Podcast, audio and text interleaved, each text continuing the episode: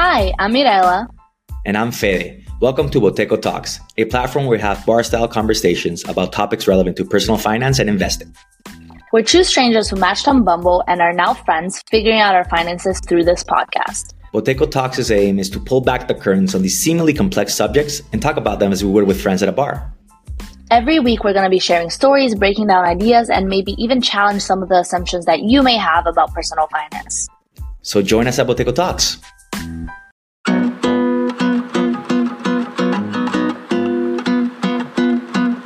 Cáncer. Esa palabra que nos paraliza y que cuando escuchamos el diagnóstico, ya sea nuestras personas o alguien cercano a nosotros, creemos que es el fin del mundo.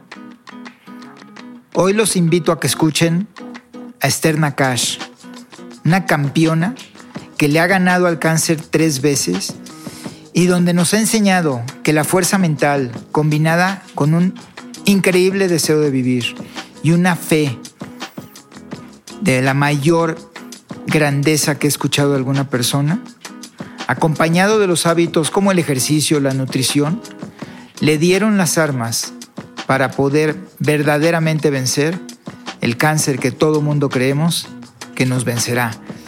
No dejes de escuchar este podcast y aprendamos de una verdadera campeona. Controla tu bienestar. Enfrentar una situación de una enfermedad crónica es difícil, pero enfrentarla múltiples veces a una juventud, cuando tenemos toda una visión de que a mí no me va a pasar, es aún más difícil. Hoy vamos a platicar con Esther Nakash, quien nos va a compartir su historia de haber enfrentado un cáncer, no una, no dos, sino tres veces y poder aprender de su actitud y de sus comportamientos y de sus apoyos y todo lo que tuvo que pasar para que ella hoy esté con nosotros como la verán, guapa, llena de energía y sana. Así que Esther, bienvenida. Gracias por tenernos en tu casa y gracias por aceptar contarnos tu historia que va a servir para que inspiremos a mucha gente que hoy está pasando por situaciones por las que tú y yo sabemos que son difíciles de enfrentar, pero que nadie dice que no somos capaces de ganar. Hola Moishe, este, pues gracias por tenerme aquí. Es un orgullo estar sentada frente a una persona con tanto conocimiento, con tanta sabiduría y pues un maestro de vida, ¿no? Que es un ejemplo de la lucha, de la perseverancia y, y este canal que ayuda a, mucha gente y el, todo aquello que nos oiga a salir adelante. Pues te agradezco por la invitación y pues por todo lo que vas a aportar a todas esas personas que a lo mejor no tienen dónde voltear. Creo que este es un foro donde pueden, el, el que sea que nos escuche, que pueda absorber un poquito de, de lo que nos ha pasado y que pueda tener, aunque sea una ayuda, ya con eso, pues yo creo que vale todo la pena. Pues te agradezco a ti por, por invitarme y pues yo les comparto un poquito de, de, mi historia. Yo en mayo del 2018 me diagnosticaron con, perdón, con cáncer de colon. Este, para mi edad no es un cáncer muy común. El cáncer de colon es para gente mayor de los 40 años. Entonces fue un caso pues anormal. Eh, en el momento del, del, diagnóstico sí fue un, un parteaguas en mi vida, ¿no? Yo era una niña sana, feliz, este, con, con, todo en la vida, ¿no? De hecho, estaba planeando que mi esposo me diera el anillo eh, y en, de buenas a primeras, pues llega esta noticia que te cambia la vida y no voy a decir que, que te cambia la vida para mal, sino ya después, cuando miras hacia detrás, absorbes tantas cosas buenas que puedes aprender y que son cosas en la vida que pasan y si las tomamos por el lado bueno, hay, hay mucho aprendizaje. En mayo del 2018 que fui diagnosticada, eh, hubo una cirugía. Este, yo al, principio que, que, me dijeron cáncer, pues me aterré, ¿no? Con la, con la simple palabra de decir, tengo cáncer fue mucho más aterrador de lo que realmente me estaba pasando. Me asusté mucho más. No tuve una, una cirugía, me pudieron quitar el tumor y después tuve un tratamiento aquí en México. Eh, me lo llevó la doctora Gerson, que es maravillosa, aparte de ser una gran doctora, es una gran persona y, y gran amiga junto a un grupo de doctores extraordinarios. Y yo decía, pero es que sí, sí es cáncer y a veces me asustaba más, pero estaba bien. Este, yo dije en ese momento, yo les dije a mis papás, este, me fui a Houston a que me dieran una segunda opinión del tratamiento. Comenzamos con las quimioterapias y yo sabía que ya me iban a dar mi anillo de matrimonio. Y yo le dije a mi esposo, que hoy en día es mi esposo, yo le dije, me das mi anillo. Yo me voy a casar y yo llego a mi boda. Y les dije, si no hay una contradicción médica, seguimos adelante con los planes. Entonces le dije, sí, dame el anillo por si es que me dan quimio y se me cae el pelo. Pues la verdad, quiero estar bien en mis fotos. este, pues la verdad, se me, se me cumplió. Entonces, cuando tú te pones una meta en la cabeza de, I'm gonna make it. Y lo voy a lograr y yo me voy a casar. Y entonces, pues, pues ese año yo era pues, la novia más feliz del mundo, ¿no? De decir, o sea, cuando tu vida te da una perspectiva diferente. Me decían mis papás, ¿y qué color vas a querer las flores? Quiero caminar en el altar con mi vestido de novia viva. O sea, ya lo demás es secundario. O sea, lo único que quieres es gozar y disfrutar. Entonces yo me iba a mis quimios, me acuerdo, y planeaba mi despedida. Mientras me pasaban la quimio, planeaba mi despedida. Les compré a mis amigas gorritas. Entonces como fue un, un empuje en ese momento para seguir viviendo y, tener esa, esa meta, ¿no? Seguro. Entonces, este, pues me fui a Houston todavía, me, me, hicieron mi primer chequeo y en Estados Unidos son medio agresivos con sus diagnósticos y que me tienen que hacer más chequeos, que el hígado, que les dije a mis papás, vámonos, vénganse, en lo que salen los resultados vamos a comprarme mi vestido de novia. Mis papás, pero, pero, les dije, sí, yo voy a estar bien. Vamos a comprarme mi vestido de novia. Y fui, me estoy probando mi vestido de novia y me suena la llamada del doctor. Y yo de blanco con el vestido de novia. Me dicen, todo está bien, solo hay el cáncer de colon, no hay en otro lado. Entonces en ese momento, muy felices, crucé esa meta y, me acuerdo, este, en mis momentos de que yo tenía más miedo en los CT scans, yo lo único, que, yo me visualizaba era yo vestía de blanco caminando por ese altar. Cuando te entran miedos, cuando tú los combates con esa cabeza y esa energía de yo a vivir, a donde te ves, ahí vas a llegar. O sea, yo nunca ni me vi enferma, ni me vi nada y, y me casé, llegué a mi boda feliz con con tanta emoción, o sea, fue llegar a una boda y, acabar al mismo tiempo, fue un mérito inmenso. Me llegué a casar con, un, con mucho trabajo porque luché y yo dije, yo terminé mis quimioterapias en, a finales de diciembre y yo me casé en febrero. Me dijeron, bueno, atrás un poquito la boda por si te sientes... no me voy a sentir mal. No atrás en mi boda. Yo ya tenía esta fecha, yo llego a la fecha así me tenga que colgar de, de mi persona, yo voy a llegar. Y lo logré. No te colgaste del arreglo floral. No me colgué de ningún arreglo floral. Acabas de decir algo que es, creo, muy valioso y que me gustaría investigarlo un poquito más. Creaste una visión, una meta lograble y era tu visión. Y me, imagino, por lo que platicas, la compartiste con todas las demás. ¿Qué tanta fuerza sentiste que tuvo en ti esa visión para poder ganar esa primera batalla? Yo creo que en la primera y en todas lo más importante es tus ganas de vivir, tu visión de aferrarte a la vida, de decir, aquí no me voy y aquí yo voy a cumplir. Y como tú te ves, así vas a ser. Si tú te ves una persona enferma, si tú te ves una persona mal, vas a estar mal. Va a estar mal. Always. Ese poder de visualización, yo siempre me veo con hijos, yo siempre me veía cuando, más adelante les voy a contar, cuando estaba en Houston, yo quería regresar a México a vivir en una casa en Polanco. Okay. No teníamos esos planes, pero así lo hice, me visualicé y yo regreso y yo voy a estar bien. Y así es. Si tú, tú, tú tu will, tus ganas de vivir, no importa que te digan los doctores. Es una fuerza interna más allá que no importa el diagnóstico que tengas o no importa qué pasa en la vida, tu fuerza interior, tu poder de, de llegar a donde tú quieres es más fuerte de lo que podemos imaginar. Es un poder muy grande, ¿no? Mira, el doctor Solomon de Columbia Presbyterian me lo dijo él personalmente en una entrevista que tuve con él, donde el paciente en su mente tiene más del 50% de la curación, que es lo que nos acabas de compartir. Pero número dos, sabe más el paciente que el doctor.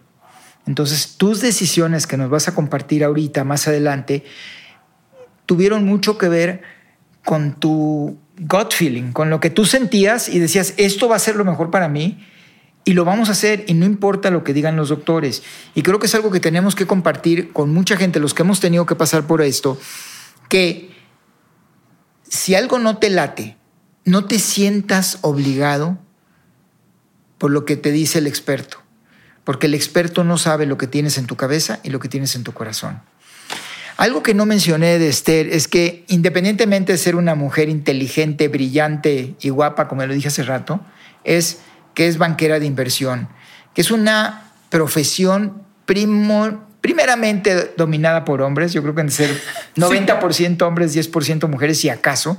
No creo que en este país haya tantas banqueras de inversión. Pero lo segundo es que nunca dejaste de trabajar.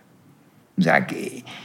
Y es una chamba de la gente que no entienda, no es banco de 9 a 5 de la tarde. O sea, un proyecto puede no moverse y de repente se empieza a mover y son 7, 8, 9 días de 24 horas de no dormir, de preparar proyectos. ¿Cómo pudiste balancear tus tratamientos con tu vida familiar? Te casaste y tu trabajo. Es que yo creo que una parte importante es distinguir si tienes una enfermedad, pero no estás enfermo. El enfermo, tú, si te dicen estás enfermo, tú te la crees.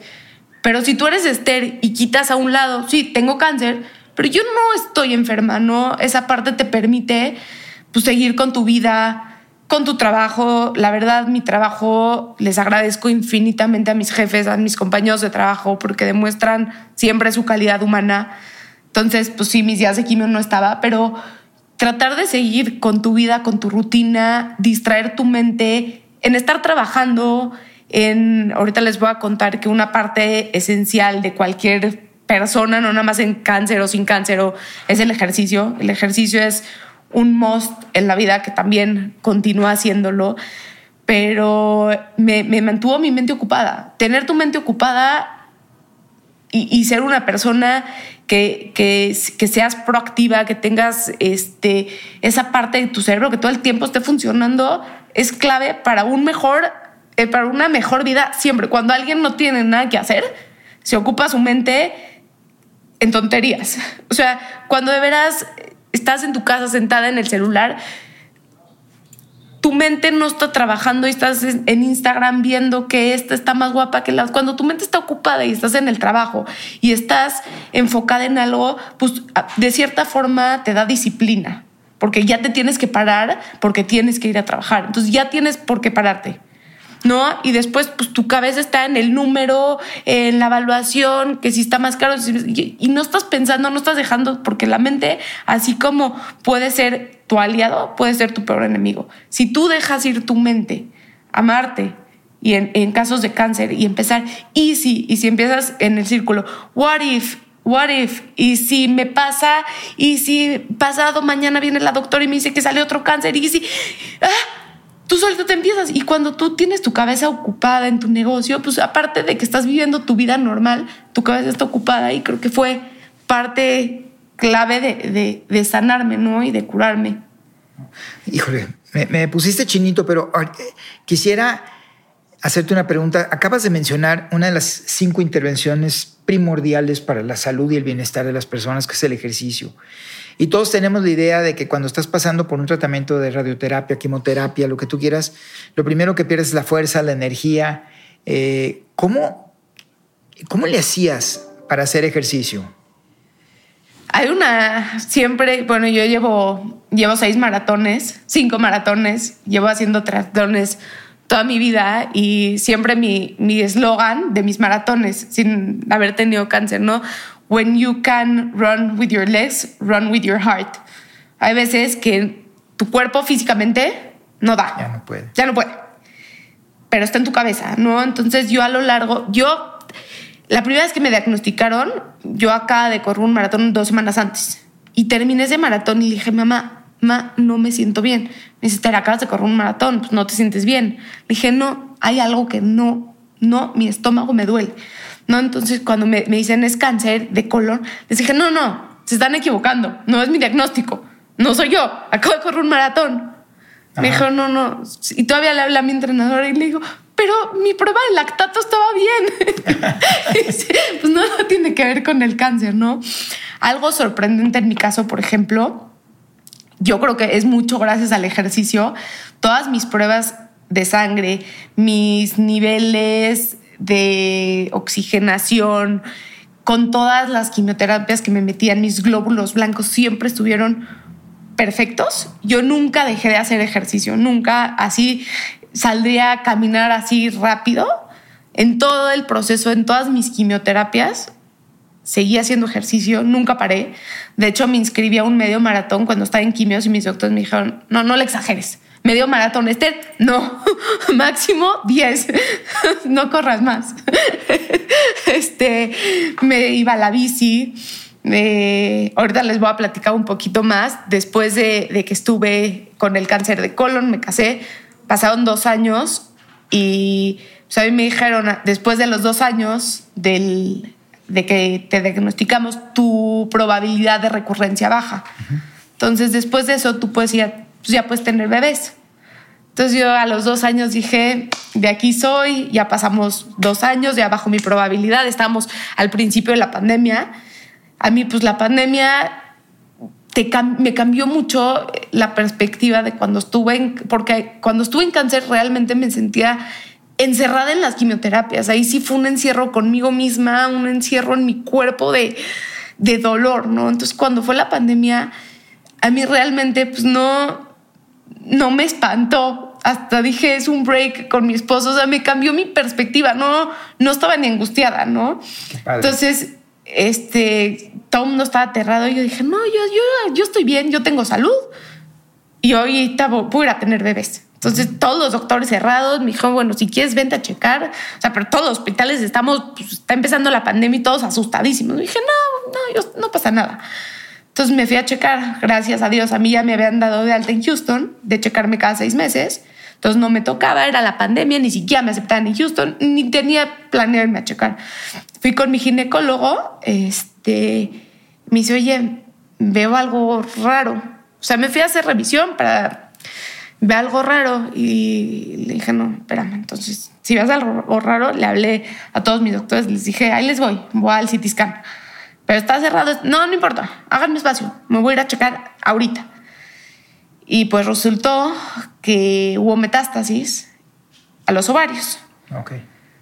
Eh, hicieron una cirugía, pudieron quitar los tumores. Este, y pues ya, me fui a Houston, me hicieron una, un estudio de la sangre, me dijeron, eh, ya no vemos más células cancerígenas en la sangre, este, vamos a tenerte vigilada. Pasaron tres meses, me tocaba otra vez mi, chequeo y yo estaba, yo estaba nerviosa y me dolía como acá. Entonces fui a mi chequeo, me, antes me hacía tres meses en México y tres meses en Houston. Fui a hacerme el, el CT scan. Me dicen, hay algo en tu, en tu abdomen, pero yo creo que es scar tissue de la cirugía, no te preocupes. Mis papás estaban en México. Agarré, hablé al CT scan, les dije, me apartan mañana un PET. Les dije a mis papás, ya tengo mañana el PET a las 7 de la mañana, pero no, les dije, regresense, mañana me hago un PET. Entonces, pues ya se regresaron ese día. Este, la doctora, pero tranquila, no es, les dije, no, aunque no sea urgente, yo me voy a hacer un PET. Me hago el PET y, y resultó metástasis en la zona del peritoneo. Ese es un cáncer que pues es bastante, pues es agresivo, ¿no? Ya cuando está en el peritoneo, pues es, es duro. Este, y tomé la decisión de irme a Houston a hacer todo mi tratamiento. Durante mi vida en Houston, pues fue la pandemia, este, y pues estaba en una situación que estábamos probando el medicamento para ver si me hacía. Ahí, a cambio, el, 2000, el 2018, pues me agarraron muy verde, ¿no? Pues me dijeron, tienes cáncer. Sí me asustó, pero, pero pasó. Ya después que hubo metástasis en el ovario, ya que hubo metástasis en el peritoneo, pues ya te empieza a, a, a asomarte pues un, un, precipicio de, ay, estoy al borderline de vida, ¿no? Sí. Este, lo principal que siempre uno debe tener en mente cuando te dan un diagnóstico es la última palabra de quién se ve y quién se queda en esta vida, la tiene Dios. Uh -huh. No hay nadie que te pueda decir te vas a ir, te vas a quedar. Y hay situaciones que pues, en la vida no escogemos, nos toca vivir. Sin embargo, lo que sí podemos escoger es cómo lo quieres vivir, ¿no? Así es. O sea, yo me pude haber sentado en un sillón a llorar y decir, pobre de mí, lo que me pasó. Y no hay, aquí no hay pobre. Aquí, si, si, si me pongo en una situación de víctima, de pobre de mí, por, me carga la fregada. Uh -huh. Yo tuve que agarrar el santé por el mango y decir, de aquí soy. Yo de aquí, de este mundo, no me voy. Y es una lucha constante, porque es una lucha constante de cuerpo y alma y no perder ese focus en tu vida. Tienes que estar muy enfocado, no te puedes dejar, no te puedes perder. Te puedes llorar, te puedes caer de repente, pero te tienes que levantar y tu enfoque de querer vivir no lo puedes perder. Tu will, tu fe, tu todo tu poder tiene que estar enfocado en eso, ¿no? Entonces, empezamos con el tratamiento eh, ahí en Houston, pues bastante ya agresivo, estuvo agresivo, no funcionó. Este, las noticias son duras porque era pandemia, entonces tenía que entrar sola yo con el doctor.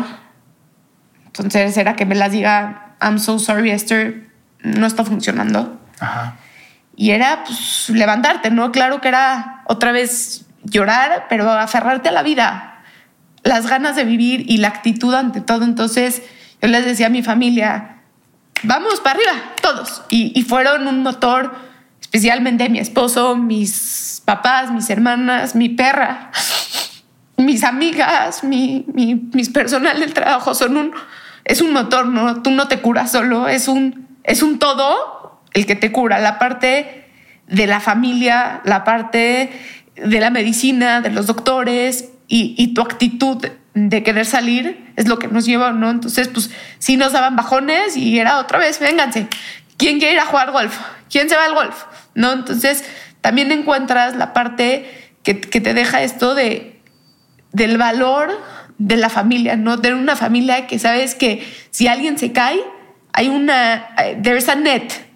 Hay una red que te Hay una soporta. red que, que alguien te va a cachar.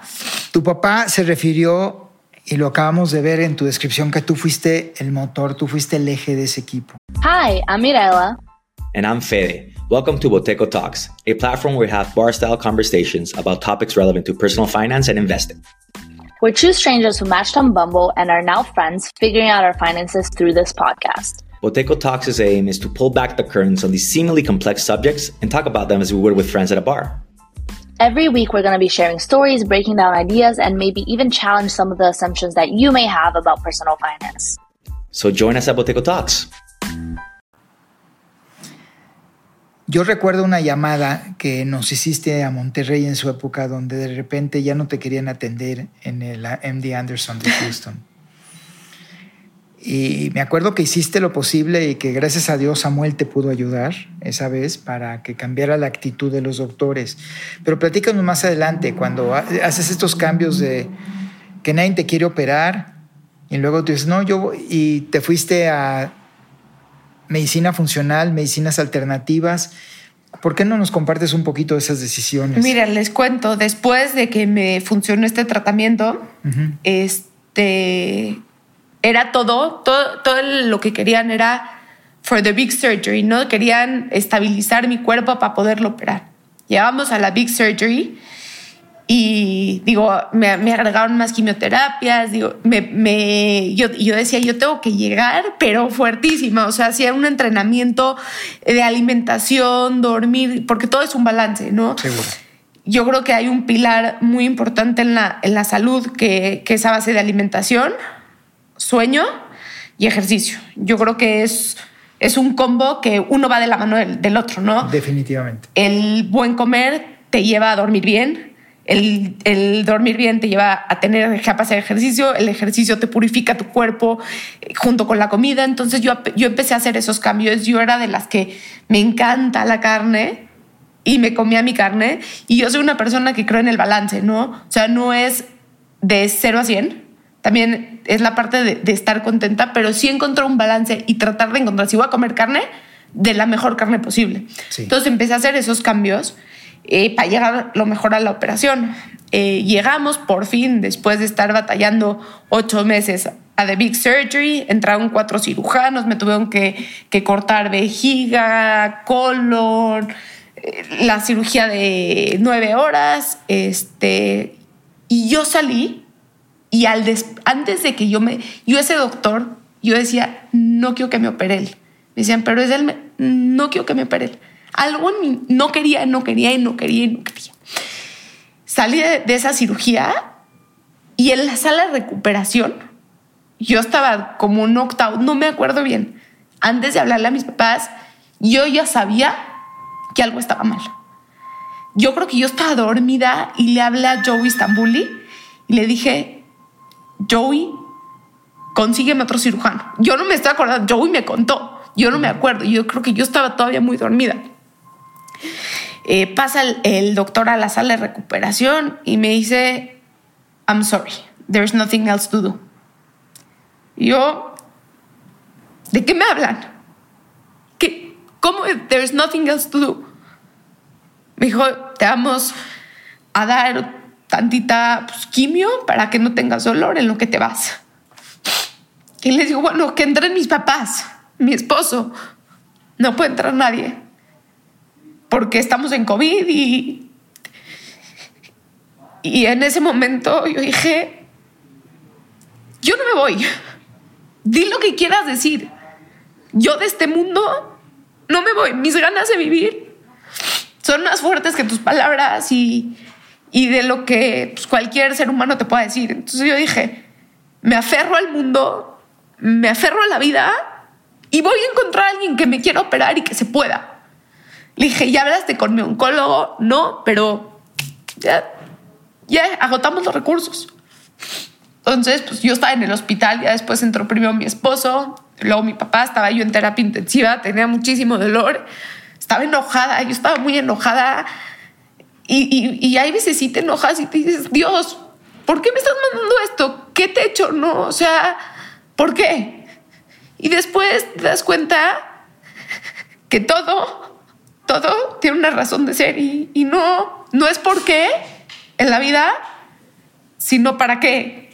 No, y, y esto es un momento que he aprendido a para qué, porque a lo mejor Dios a mí me mandó esta guerra para salir, para lucharla y para cualquier persona que esté pasando por algo similar, que me escuche y que lo ayude. Porque esas ganas y, y nosotros podemos, y en lo, que sea de la vida, podemos decidir cómo, cómo salir adelante. No, entonces me dice, doctor, yo dije, no, yo voy a vivir, yo no le voy a querer. Entonces, hay veces, don't listen to them, listen to you. No, pues. Listen to God. O sea, así es. Y de veras, y si tenemos a veces, dices, ¿dónde está Dios? Si te das un momento a veces te, nublas. Si te, si te fijas en todas las señales que Dios nos da en la vida, a veces solo hay que ser un poquito más curiosos y fijarnos. O sea, yo un día le dije, saliendo del hospital cuando me dijeron que me iba a morir, dije, Dios, ¿dónde estás? Empecé, ¿dónde estás? ¿Dónde? Volteé en mis pies estaba este, este penny. Sí. Que es un penny con un angelito. Ajá. Aquí, con un hoyo de un ángel, estaba en mis pies. Wow. En ese momento me dice Samuel, ve esto. Agarramos este, este penny que dice In God we trust. Solo es, ¿dónde, dónde? ¿Dónde estás? Y, y, y a veces entre tanto tumulto, entre tanto ruido, no nos detenemos a, a decir, y, él te está diciendo, aquí estoy. Y todas las veces que yo he ido a los doctores, él me ha puesto, me ha llevado como su marioneta porque me quiere. Y ahí está. Y a veces es donde, ahí estás. ¿Por qué me llevó a media pandemia yo quiero tener hijos? Para cuidarme. Yo fui a procrear vida y me regresó la vida. Fíjate, qué, qué bonito y qué profundo lo que acabas de decir. Es muy emocionante.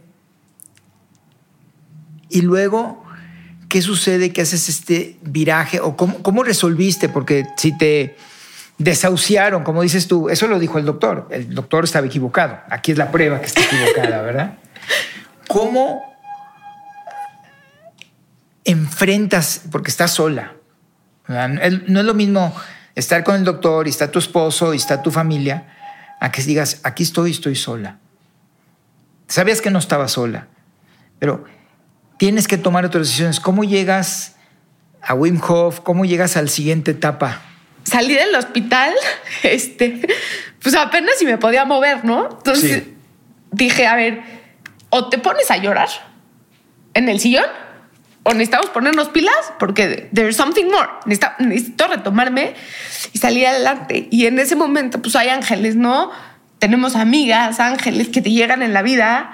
Este, uno de ellos, tú, que empecé a, empecé a combinar, eh, tuve la oportunidad de conocer Wim Hof.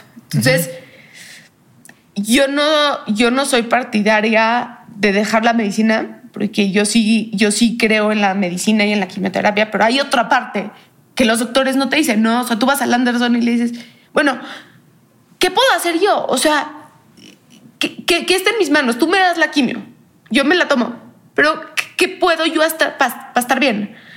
No, y te dicen, no, de hecho, pues tú pides en el Anderson, este, ¿qué quieres de comer? A hamburger. ¿Cómo? O sea, me acaban de operar. O sea, como hamburger, ¿no? Entonces te, entra esta parte este, de decir que está en mis manos. Entonces leí un libro muy bueno que se llama Radical Remission, que es de gente que ha pasado por cáncer, que, ¿qué puedes hacer tú? ¿No? Más allá de la medicina, entra esta parte de, de, que entonces una de ellas es la alimentación. Sí. Es la number one. Cambiar tus hábitos y, digo, no, no volverte, bueno, yo creo en la vida no es blanco-negro, ¿no? Siempre tienes que encontrar balance. De acuerdo. O sea, y lo que puedas mejorar. Entonces, por ejemplo, eh, comer orgánico, saber cómo combinar mejor mis alimentos. La hidratación, este, el agua, pues, aquí tengo un filtro que me hace más alcalina mi agua. Eh, en vez de comer mis tres veces a la semana que comía carne, a lo mejor te la comía cada 15 días. Me doy mi gusto, la que me encanta, y también es un placer irme con mi esposo a echarme mi carne y mi copita de vino que me encanta. Buenísimo. Este, pero sí cambia un poquito de no comer, eh, eh, por ejemplo, embutidos, este no comer, tratar de quitar azúcares. Sí, toda la comida industrializada. Toda la comida industrializada, go back to basics, verdura, eh, comer sano. Entonces empecé a cambiar mi alimentación. Seguí haciendo mi ejercicio que, que siempre me ha funcionado y me metí a todo el tema de Wim Hof, que me ha ayudado muchísimo. Este, empecé a hacer el tema de hielos, de respiraciones. Él es una persona increíble. Tiene un método padrísimo y no nada más para, para cáncer, ¿no? Yo creo que para la vida, para cualquier persona que lo hace. Y este tipo de cosas no es para gente con cáncer. Yo creo que vivimos en un mundo tan contaminado de muchos alimentos y de muchas que la gente a veces no se, no se va a la parte más espiritual, más tranquila. Vivimos en un rush demasiado. Y a veces necesitas regresar a ese mindfulness, a ese centro para cambiar. Entonces me metí, antes no, no meditaba. La meditación ha sido indispensable en mi vida. Ok. La yoga, eh, bueno, yo, yo soy muy creyente, siempre los rezos. Y, y, hay muchas formas, porque a mí me decían como la tradicional de meditar, ¿no? Y hay formas muy padres. Para mí una meditación es salirme a cantar y a veces salirme a la lluvia y llorar y llorar y llorar y agradecerle a Dios. Es una forma de una conexión, una conexión que cuando vives en un mundo tan alterado, pues no, no la tienes. Seguro. Entonces, toda esa parte pues, me ayudó mucho. Regresé a mis estudios. Este, encontré un cirujano porque les hablé a varios cirujanos. No, tu caso no lo, no lo puedo tomar. No lo puedo tomar. Este, fuimos a la Mayo Clinic, pero yo empecé, no me podía ni mover, pero yo siempre me involucré mucho. O sea, yo nunca dejé que tomaran decisiones. Yo llevé mi caso, yo llevaba todos mis reportes, mis, o sea, tengo al pie de la letra todo. Todo mi currículum lo tengo yo. Tengo mis notas operatorias. Entonces hice un resumen médico de lo que me estaba pasando y lo compartí con varios doctores que con la ayuda de Joe y del, del doctor Cohen, para buscar alternativas de la doctora Garzón, decir que alguien me tome. Seguro. Entonces, eh, mi oncólogo me apoyó, no el cirujano. El cirujano dije, no lo quiero volver a ver. Gente tóxica en mi vida, que se vaya. Okay. Entonces empecé con estos métodos en lo que consiguió un doctor que me podía operar. Entonces uno en Pittsburgh dijo, yo. Y le dije, habló con mi oncólogo, se pusieron de acuerdo, me hicieron un CT scan antes, llego al CT scan y me dan los resultados después de que cambié mis hábitos, me dice, ya no hay tumor. Yo, ¿cómo? Hace, hace tres semanas me dijeron que me iba a morir. Y digo, había unos un poco pequeños que no se detectaron en el CT scan, yo que yo sé que estaban, pero era una buena señal. Totalmente. ¿No? Entonces, luego ya me fui a Pittsburgh. Logramos la big surgery prometida, aunque la, la de Houston también fue big, pero me pusieron una quimioterapia intraperitoneal se logró los objetivos. Digo, después tuve un par de cirugías más para acabar de remover tumor. Y pues aquí estoy no. contando mi historia. Híjole, qué historia nos has compartido. Eh, hay un mensaje de gratitud a través de tu historia y yo aprovecho para agradecerte toda esta apertura que has tenido con nosotros. Hay temas que ojalá nos permitas invitarte de regreso para que ahondemos un poquito en lo que es Wim Hof y toda la respiración y algunas otras cosas que nos gustaría. Quisiera terminar haciéndote una pregunta. Tú y yo sabemos que hay mucha gente allá afuera que si no ha sido ya diagnosticada y está pasando exactamente por lo que hemos pasado, va a pasarlo. ¿Qué consejo te gustaría compartirles, les podrías dar ahorita a todas estas personas? Uno, nunca pierdas la fe. La fe es tu fuerza, tu motor. Y si no es algo que, que tú provocas, o sea, a la gente que tiene cáncer no se sientan culpables, porque ahí yo creo, hay muchas teorías que te dicen es que por, te pasó porque tú en tu pasado veniste a sanar. No, hay cosas que pues, en la vida no te sientas culpable. Lo único que tú puedes hacer, dada, no es culparte, sino it's on you. Quieres salir, it's on you, está en ti. Entonces es la actitud, la fe, el apoyo de tu familia, sonreírle a la vida y siempre tener un mindset de voy a estar bien. No, pero nunca, nunca, nunca, nunca perder la fe y no escuchar a los doctores. O sea, son buenos, pero la última palabra la tiene Dios. Y después de Dios estás tú. Esther, muchas, muchas gracias. Este, creo que nos has dado pie para mucho material para que podamos seguir compartiendo cómo la gente, nos has dado un gran ejemplo, pueden controlar su bienestar. Si quieren saber más de esto, suscríbanse, los invitamos a nuestro canal, a nuestro canal Controla tu Bienestar. Muchísimas gracias. Muchas gracias.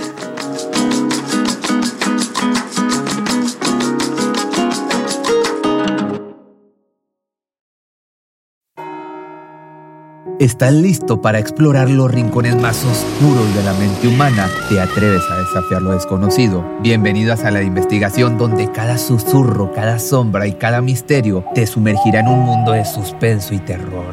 Suscríbete ahora y únete a nosotros en este viaje hacia lo inexplicable. Descubre historias que te van a hacer temblar en la oscuridad de la noche.